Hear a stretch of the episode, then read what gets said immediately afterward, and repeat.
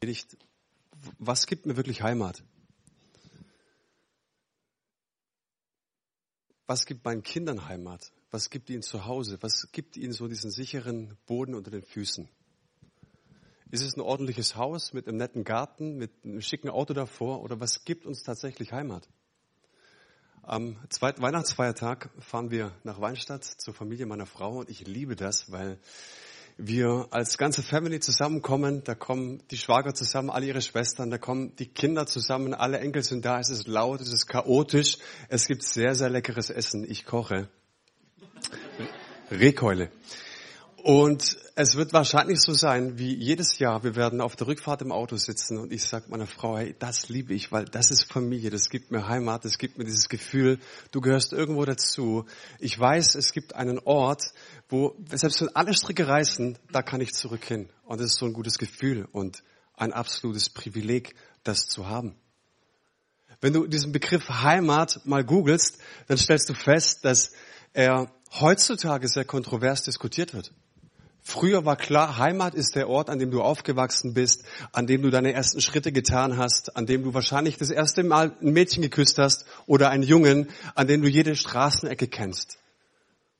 Heute wird Heimat diskutiert, politisch, von rechts oder links. Denken wir nur an die Flüchtlingskrise beispielsweise. Wir diskutieren, was ist Heimat und wer gehört dazu? Was ist Heimat eigentlich wirklich? Ich möchte heute über dieses Thema sprechen. Heimat ist der Ort, beziehungsweise dieses ganz, ganz tiefe, feste Fundament in meinem Herzen, nachdem ich mich doch eigentlich sehne und mich ausstrecke und ich sage, Gott, das ist eigentlich die größte und tiefste Sehnsucht in meinem Herzen, wirklich Heimat zu haben. Ein Ort, von dem ich weiß, an dem kann ich immer wieder zurückkommen, der gibt mir Sicherheit, der gibt mir Geborgenheit. Ein Ort, an dem ich festen Boden unter den Füßen habe, ein Ort, an dem ich erwartet werde, ein Ort, an dem die Türen für mich offen stehen. Darf ich diese Frage uns stellen? Hast du Heimat in deinem Herzen? Ist dein Herz irgendwo zu Hause, wo du sicher bist? Ich habe einen Mann gekannt, es war mein Opa, von dem hatte ich eigentlich das Gefühl ein Leben lang, dass der Mann am wenigsten zu Hause war von allen Menschen, die ich je gekannt hatte. Er war still, zurückgezogen und ich würde sagen, ich habe meinen eigenen Opa kaum gekannt. Er ist in Russland aufgewachsen. Ne? Ähm, an seiner Geburt ist seine Mutter gestorben. Im Alter von sechs Jahren starb sein Vater. Er wuchs dann auch in einem Waisenhaus auf und ich glaube in Amerika in den 1920er und äh, in Russland in den 90er, 20er und 30er Jahren war es nicht einfach. Die Geschichte ist, glaube ich, schon erzählt, dort im Waisenhaus aufzuwachsen. Und dann mit 16 zum Militärdienst, dann in Stalingrad gewesen, diese ganzen Kriegswirren und Leiden mitgemacht und nach Russland wollte er unbedingt nach Amerika. Und dann shoppte er sich durch Europa, sammelte Geld, kam auch nach Deutschland, lernte meine Oma kennen, verknallte sich in sie und blieb dann hier wie das manchmal so ist. Und es gab diesen einen Tag, da erzählte meine Oma oft davon, als sie dann geheiratet hat, ne, saß, äh, saßen sie an einem Tisch und der Bruder meiner Oma, der kam aus Kriegsgefangenschaft aus Russland zurück nach Hause. Und er machte die Tür auf und er merkte ziemlich schnell, dass ein Russe an seinem Tisch sitzt. Und er sagte wortwörtlich, wäre ich doch lieber in Russland verreckt, als das zu sehen. Ich sag mal, Welcome geht anders. So dieses Gefühl, Heimat zu finden irgendwo geht anders. Und er erzählte oft, dass Kollegen ihn noch gemobbt haben, weil er einfach Russe war. Und ich erinnere mich an ein paar Weihnachtsfeste. Ich glaube, ich habe diese Geschichte schon mal erzählt. Da hat er sich einfach nach der Bescherung eine Flasche Wein geschnappt. Er war kein Alkoholiker, er war auch nicht grob, er war auch nicht laut, aber irgendwie hast du dieses Gefühl gehabt, er möchte sich ein kleines bisschen betäuben. Irgendeinen Schmerz möchte er wegdrücken. Vielleicht wollte er sich auch so ein kleines bisschen Heimat geben. So verständlich, weil es doch eine tiefe Sehnsucht ist im menschlichen Herzen. In der Bibel lesen wir im Neuen Testament, da im Lukas-Evangelium, die Weihnachtsgeschichte. Und da lesen wir auch, dass es einen Mann gab namens Simeon. Dieser Simeon war auch schon alt und er lebte mit einem Versprechen, er lebte mit einer Verheißung, Wir lesen dort, dass der Heilige Geist über ihm war. Das bedeutet, dass er imstande war, Gottes Stimme in besonderem Maße zu verstehen, zu interpretieren, zu hören. Und der Herr sagte ihm, du wirst nicht sterben, ohne dass du den Messias gesehen hast, dass du Rettung gesehen hast, dass du Heil gesehen hast. Und dann heißt es dort, ab Vers 27 im zweiten Kapitel, vom Geist geleitet war er an jenem Tag in den Tempel gekommen, als nun Jesu Eltern das Kind hereinbrachten, um mit ihm zu tun, was nach dem Gesetz üblich war, nahm Simeon das Kind in seine Arme, pries Gott und sagte, Herr, nun kann dein Diener in Frieden sterben, denn du hast deine Zusage erfüllt. Mit eigenen Augen habe ich das Heil gesehen, das du für alle Völker bereitet hast. Ein Licht, das die Nationen erleuchtet und der Ruhm deines Volkes Israel. Was will die Geschichte uns sagen? Da gibt es einen Mann, der in, ins Alter gekommen ist und er lebte mit einem unerfüllten Versprechen mit einer Verheißung, die sich noch nicht erfüllt hatte. Und in meinem Job lernst du Leute kennen, auch wenn du ein Seniorenheim besuchst, dann stellst du fest, es gibt so viele Menschen, ne, die in ihrem Leben ne, etwas verpasst haben, ständig dieses Gefühl haben, ne, da muss doch eigentlich noch was kommen. Ich kenne dieses Gefühl, dass du in deinem Herzen denkst, hoffentlich war das nicht alles. Ich bin ganz hübsch, ich habe einen ganz tollen Beruf, mein Auto ist auch nicht schlecht, meine Frau sieht auch gut aus, meine Kids sind auch gut geraten. Aber irgendwas in meinem Herzen sagt mir, hoffentlich war das noch nicht alles. Wie viele Menschen haben Versprechen gehört in ihrem Leben? Haben sich von Personen, von Dingen etwas versprochen und dieses Versprechen wurde nicht eingehalten. Und leben auf etwas zu, was nie eingetroffen ist.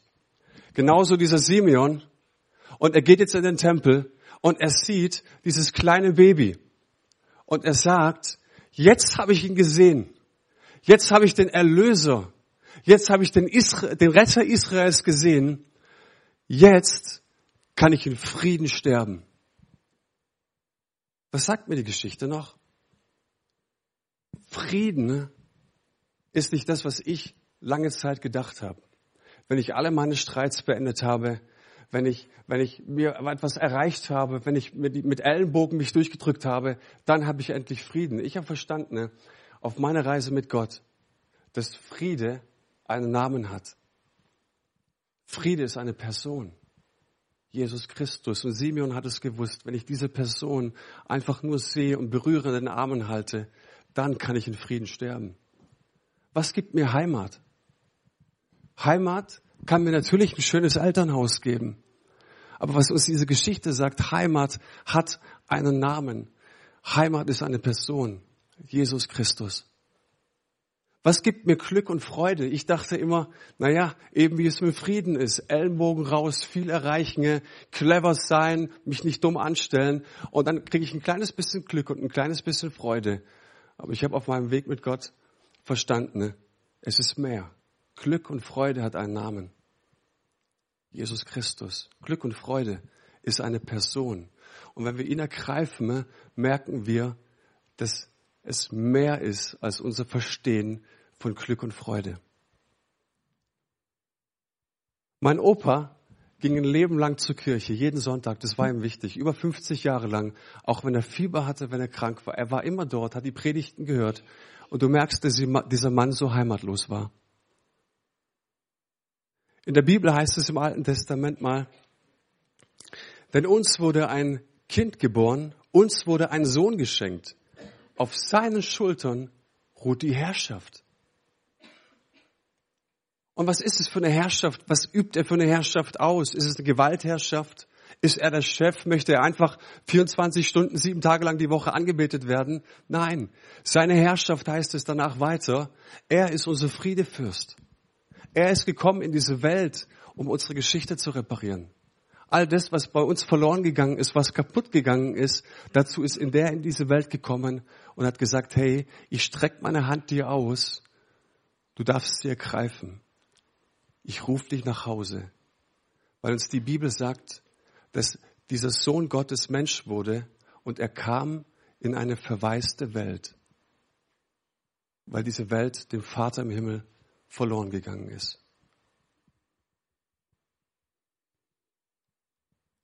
Augustinus war ein Kirchenvater, ein schlauer Mensch, der sagte mal, unruhig ist unser Herz, bis es ruht, o oh Gott, in dir. Was gibt mir Heimat?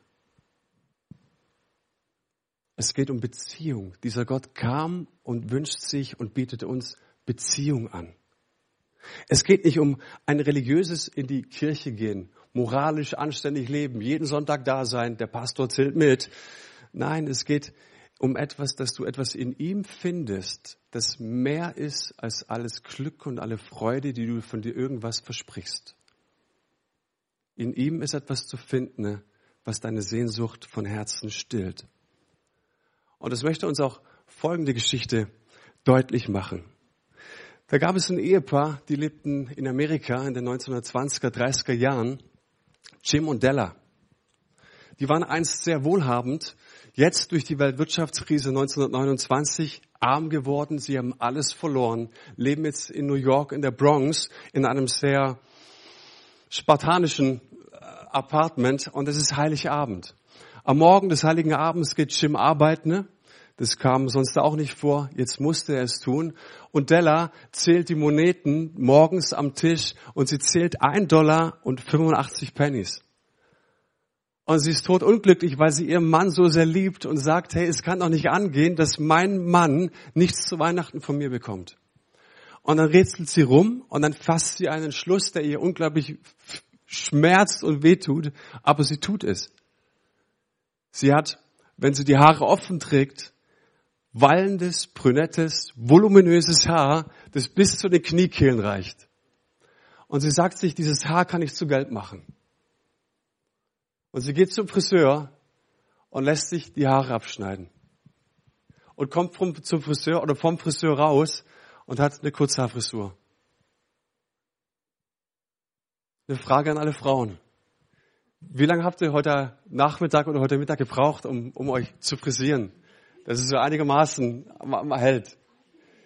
Die zweite Frage war, wer von euch wäre bereit? Nein, die frage ich nicht. Die Frage, das ist blöd.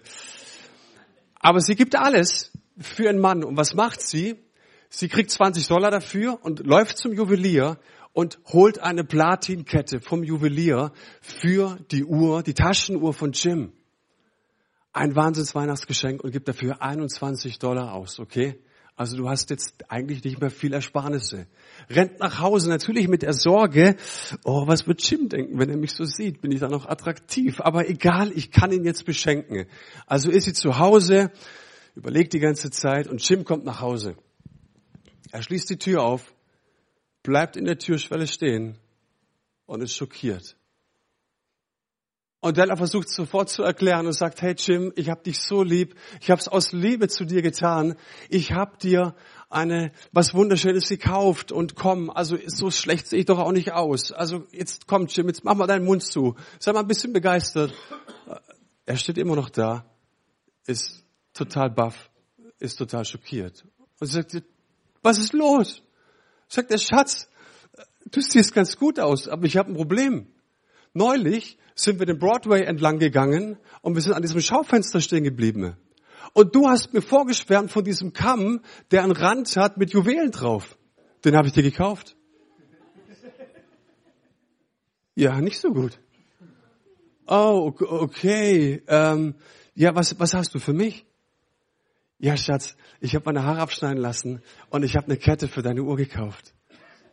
Wieder total, oh komm, Delay, lass, lass uns einfach essen, lass uns mit den Geschenken. Und sie bleibt hartnäckig und will unbedingt wissen, was, äh, was sie ihm gekauft hat. Also sagt sie, du, ähm, die Kette für die, also ich habe, äh, Entschuldigung, ähm, ich habe die Uhr verkauft für den Kamm. Und jetzt sitzen die am Heiligen Abend da und essen Kotelett. Sie mit kurzen Haaren und einem wunderschönen Kamm, der Rand ist Juwelen verziert. Und sie mit kurzen Haaren. Also, äh, und er mit, ohne Uhr und, und Kette. Und wenn du scharfzüngig bist, dann könntest du jetzt vielleicht sagen, wie blöd. Vielleicht hätten wir mal vorher miteinander gesprochen. Ja. Vielleicht auch, naja, bisschen töricht. Unweise. Aber jetzt kommt die Frage, was ist besser? Das schönste Geschenk in der Hand zu haben an Weihnachten oder zu wissen, dass es jemanden gibt an deiner Seite, der bereit ist, alles für dich zu geben? Ich glaube, das Zweite. Und genau das sagt uns das Weihnachtsfest, dass Gott Mensch wurde. Und deswegen sagen wir in der Kirche auch immer, er ist das größte Geschenk und das beste Geschenk, weil er bereit war, alles für dich zu geben. Und dieses Kind, ich habe die, die, die Krippe meiner, meiner, von meinem Großvater, ich fand dieses Jesuskind immer das kitschigste, weil es so blonde, wallende Haare hatte. Fand ich nie schön. Ich fand die Kamele cooler in der Krippe, ja. Aber was du immer verstanden hast, dass dieses Kind nicht Baby geblieben ist, sondern dass es aufgewachsen ist und dass die Bibel sagt, dass es der König aller Könige ist. Dass es, dass es sagt, dass die Herrschaft auf seinen Schultern ruht. Dass es sagt, dass er aus Liebe für dich am Kreuz stirbt. Dass er begraben wird und auferstanden wird und jedem Einzelnen eine Beziehung anbietet. Und das das größte Geschenk ist, das du für dich jemals ergreifen kannst. Wie habe ich Heimat gefunden? Letzter Gedanke. Wie habe ich dieses Geschenk für mich annehmen können. Ich persönlich war vielleicht, ja, das war so Anfang 20. Ich würde mich beschreiben als jemanden, der, der sehr unsicher war, der zu, zurückgezogen war in sich. Ich würde mich beschreiben als jemanden, der keine innere Heimat hatte, keinen inneren Halt hatte. Ich habe zwar immer Leute beneidet, die zwar so tun, aber es fällt dir auf, wenn du selbst keine Heimat hast, dann fallen dir Menschen auf, die nur so tun. Kennst du das? Du weißt genau, hey, wo sind Leute, die zutiefst etwas für sich gefunden haben in ihrem Leben?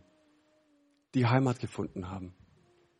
Und ich habe äh, buddhistische Tempel gesucht. Ich habe mich mit Buddhismus beschäftigt, mit Philosophie beschäftigt, weil ich diesen Gedanken gesucht habe, weil ich diesen Moment gefunden, gesucht habe in meinem Leben, von dem ich dachte, hey, ich brauche so ein bisschen Sicherheit für mich.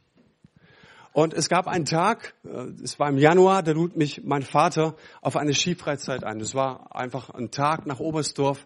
Wir standen morgens vor dem Bus, sind kurz davor gewesen, in den Bus zu steigen. Und da standen so 60 Leute außen rum. Und auf einmal sah ich eine Frau und mir ist folgender Gedanke in den Kopf geschossen. Wenn du mit dieser Frau redest, wird es dir besser gehen. Und ich dachte so, ah, Quatsch, dummer Gedanke. Denkt man manchmal tagsüber. Und wir steigen in den Bus, wir gehen Skifahren, ähm, tolle, tolle Sache gewesen. Und abends komme ich zufällig mit dieser Frau ins Gespräch und ich merke, an dieser Frau ist etwas komplett anders. Mit der kannst du reden. Die hört dir zu. Die strahlt was aus und, und du stellst dir ein paar Fragen und denkst so, wow. Und auf der Nachhausefahrt saß ich im Bus neben ihr und wir kamen dann über Buddhismus und Religion ins Gespräch und auf einmal erzählt sie mir, was sie mit Gott erlebt hat. Dass sie Süchte hatte, dass sie von den Zigaretten nie weggekommen ist, dass sie gesagt hat, hey, wenn Jesus ist mein Leben gekommen, ich habe von einem Tag auf den anderen Tag das Rauchen aufgehört. Sie hat erzählt, was passiert ist, als Gott in ihr Leben eingegriffen hat und sie hat erzählt, was, zu was er imstande war dass er Familiengeschichte repariert hat. Da, wo Unvergebenheit war, da, wo Zank war, da, wo sie mit ihrem Vater jahrelang nicht gesprochen hatte, hat sie erlebt, dass Gott es wieder repariert hat. Wow. Und du hast gespürt, diese Frau hat Heimat gefunden. Und ich dachte mir, äh, und sagte, komm, das sage ich ihr jetzt. Heute Morgen dachte ich, als ich vor dem Bus stand, wenn ich mit dir rede, wird es mir besser gehen. Und dann sagte sie zu mir, weißt du, ich stand heute Morgen vor dem Bus und ich habe gebetet, Gott, wenn dich irgendjemand braucht, dann schicke mir über den Weg. Und das hat eingeschlagen bei mir. Und ich wusste auf einmal, da gibt es einen Gott. Was der genau will, weiß ich nicht. Aber ich konnte nicht mehr abstreiten, dass es einen Gott gibt und dass der irgendwas vorhat. Also du lädst mich in die Gottesdienste ein und ich war sehr zaghaft, in den Gottesdienst zu gehen. Und wenn du heute das erste Mal in so einem freikirchlichen Ding bist, herzlichen Glückwunsch, du hast Mut gehabt, ist echt gut. Ich kenne das sehr gut.